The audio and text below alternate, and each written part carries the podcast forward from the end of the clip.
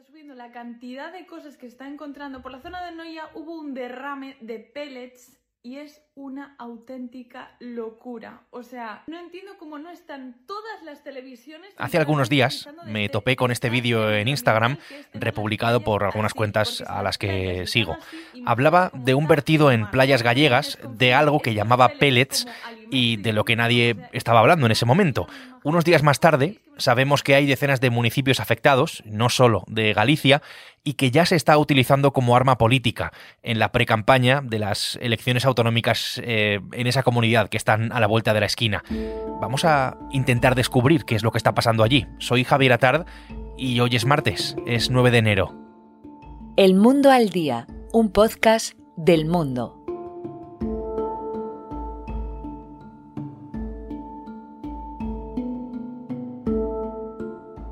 Natalia Puga es mi compañera del mundo en Galicia. Natalia, ¿qué tal estás? Bienvenida. Hola Javier, ¿qué tal?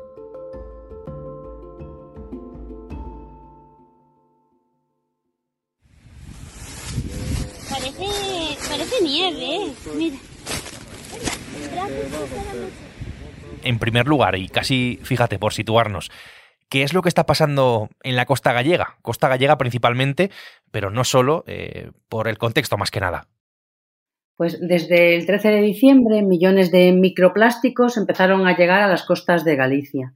Son pellets procedentes de un buque mercante de bandera de Liberia que pasaba por las costas portuguesas y perdió pues, parte de su carga. Supuestamente perdió seis contenedores a unos 80 kilómetros de la costa de Portugal. Eso ocurrió el día 8 de diciembre y el 13, pues en las primeras playas de Galicia empezaron a aparecer estos microplásticos. Actualmente hai constancia de su llegada a al menos 31 municipios gallegos. Y además pues está expandiendo pues a Asturias también, que ha activado el plan anticontaminación. Pois sí, gracias a Narci que nos acaba de avisar, vimos de pasear por Boa e non o víamos. E fijaros, chegaron a Boa, está toda, toda Boa cheiña de destos microplásticos. Por favor, mirade ben en todas as praias. En los últimos días proliferan en las redes sociales las cuentas que, como esta, denuncian la situación, hablan de lo que está pasando en esas playas. A mí por pellets, la verdad es que me venía a la cabeza otra cosa, una especie ¿no? de material que sirve como combustible, pero mm, ahora hablamos de esto concretamente. Son una especie de bolitas pequeñas, blancas, eh, un poco transparentes en algún caso, como unas eh, microbolas, por así decirlo, que podrían llegar a parecer, no sé, arroz, por ejemplo, muy difíciles de recoger. Eh, ves a personas en, los vídeos ¿no? que, que, llegan intentando pues casi barrer la playa, ¿no? O, o intentando separar estas pequeñas bolitas de la arena con algunos artilugios, bueno, pues de todo tipo, ¿no? Con toda la buena voluntad para, hacerlo. Los pellets, Natalia, em, no sé, ¿son tóxicos? ¿Son peligrosos? ¿Qué es lo que sabemos de esto en este momento? Pues mira, los pellets son, como decíamos, pues eso, microplásticos, un tamaño pues inferior a 5 milímetros. Se utilizan habitualmente para fabricar distintos tipos de productos como botellas, contenedores, bolsas. Y bueno, la Junta de Galicia ha dicho hoy, bueno, citando informes de organismos internacionales, que no son ni tóxicos ni peligrosos, porque están compuestos por un tipo de plástico de la familia de los poliésteres y que no son eso, no son ni peligrosos ni tóxicos. Otra cosa es que no sean contaminantes.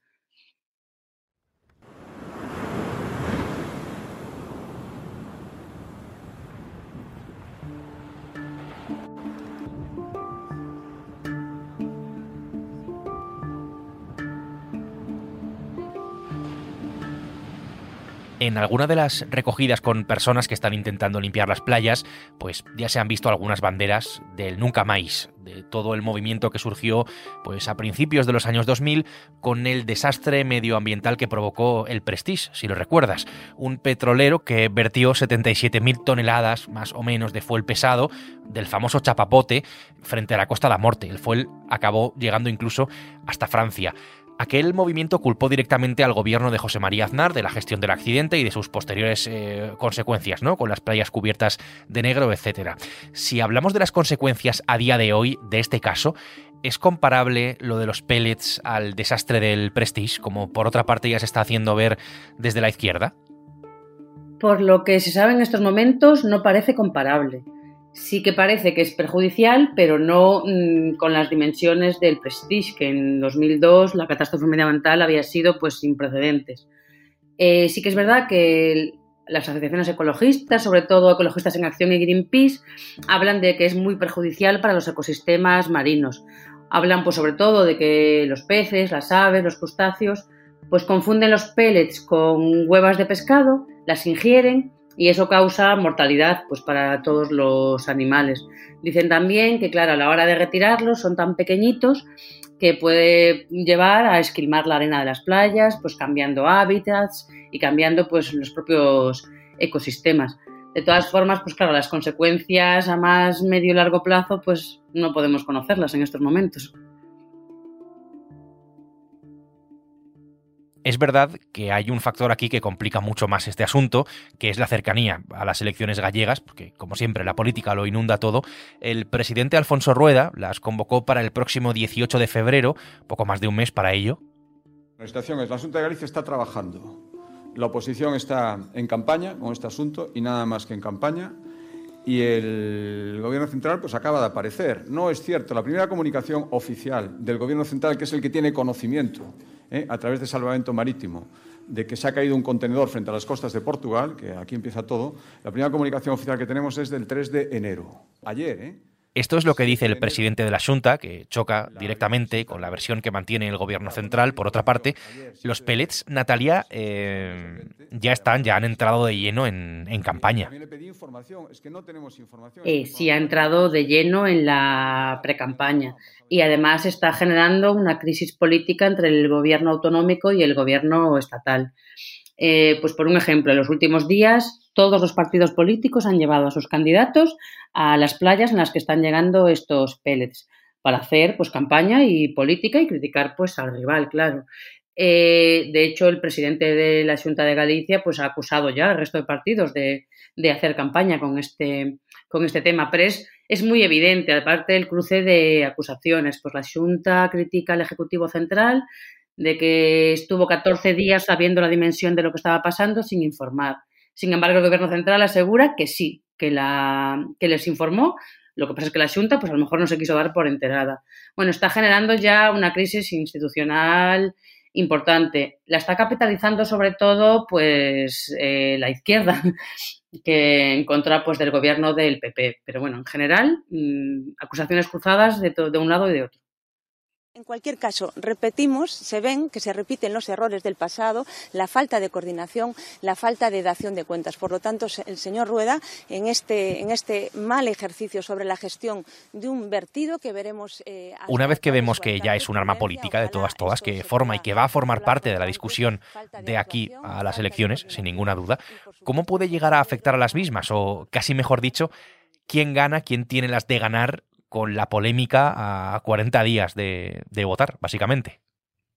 Pues todo va a depender pues, de cómo evolucione pues, esta crisis y de cómo se comporte pues, cada gobierno. Creo que puede llegar a afectar eh, pues quemando un poco a los dos partidos que en estos momentos tienen mm, responsabilidades de gobierno. Por un lado al PP, que está en la Junta de Galicia, y por otro lado al PSOE, que está en el gobierno central.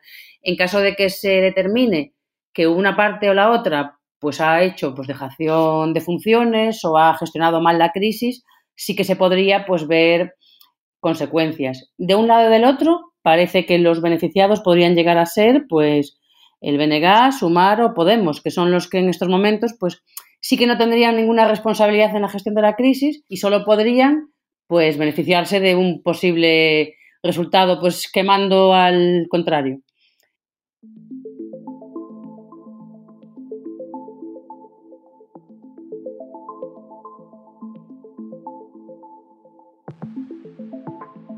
Ya que al final estamos hablando de política, hagamos una fotografía de Galicia en este momento. Alberto Núñez Feijo, el actual líder nacional del Partido Popular, ganó las elecciones en 2020 por mayoría absoluta, la cuarta seguida. El BNG, los nacionalistas, eh, son segunda fuerza allí, por delante del Partido Socialista incluso. Rueda es quien sucedió a, a Feijo y es el candidato del Partido Popular a unas elecciones en uno de sus grandes feudos, por no decir eh, el mayor, donde no sé hasta qué punto eh, se espera algún tipo de cambio, que es lo que dicen las encuestas. todo apunta a que el PP mantendrá la mayoría absoluta en Galicia. Todas las encuestas le dan una mayoría y algunas que le dan una mayoría igual de amplia que la anterior, que la actual, que es una mayoría absoluta con 42 de los 75 diputados. Eh, pero bueno, los 38 que necesita para gobernar en solitario, sí que parece que todas las encuestas se lo garantizan. Eh, la otra alternativa sería pues un gobierno de coalición BNG-PSOE o BNG-PSOE-Sumar. Pero bueno, mm, actualmente las encuestas no ponen en duda que el PP siga, siga gobernando. Y una última curiosidad, Natalia. Antes em, hablábamos del Prestige, aunque em, ahora estemos eh, lejos de, aquello en sus consecuencias. En aquel entonces, Manuel Fraga, que era el presidente de Galicia, em, en fin, el PP tenía el control de la Junta, ¿le afectó aquel desastre en las urnas? Afectó a la, convocatoria eh, justo posterior. El Prestige eh, ocurrió en el otoño del 2002 y en 2003 hubo elecciones municipales que serían, pues un poco para comparar ahora, pues las, las mismas que las autonómicas, ¿no? En cuanto a tiempo.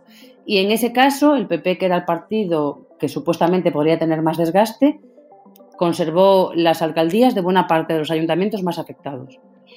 Eh, en aquel momento, aparte, se acusó mucho a Fraga, se acusó pues, al gobierno de José María Aznar, se acusó al PP y, sin embargo, pues, los votantes en los municipios no, no les castigaron. Sí que es cierto que tres años después, en las elecciones autonómicas, Fraga perdió las autonómicas, pero bueno, fueron tres años después que, creo que no que la causa-efecto pues no es muy directa ni se podría comparar con este caso que las elecciones van a ser dentro de un mes. Eh, sí, también es cierto que, en fin, con ese tiempo, eh, pues es más complicado, ¿no? Comprobar si hubo una causa-efecto, ¿no? Entre, entre una cosa y otra. Claro, sí que lo, más evidente que es mm, las elecciones justo posteriores, el PP conservó la alcaldía de la mayoría de los municipios más afectados por el chavapote.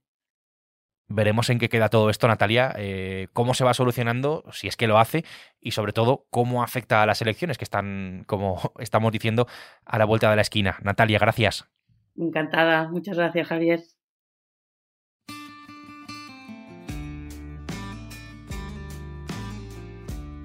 Desde Galicia, Natalia Puga ha hecho posible este episodio de El Mundo al Día, un podcast que puedes escuchar todos los días en elmundo.es y también en las principales plataformas de audio, donde además, ya lo sabes, tienes la opción de suscribirte. Mañana será miércoles y aquí estaremos, será, eso sí, con una nueva historia. Hasta entonces, gracias por estar al otro lado un día más y saludos de Javier Atard. Has escuchado El Mundo al Día, un podcast del mundo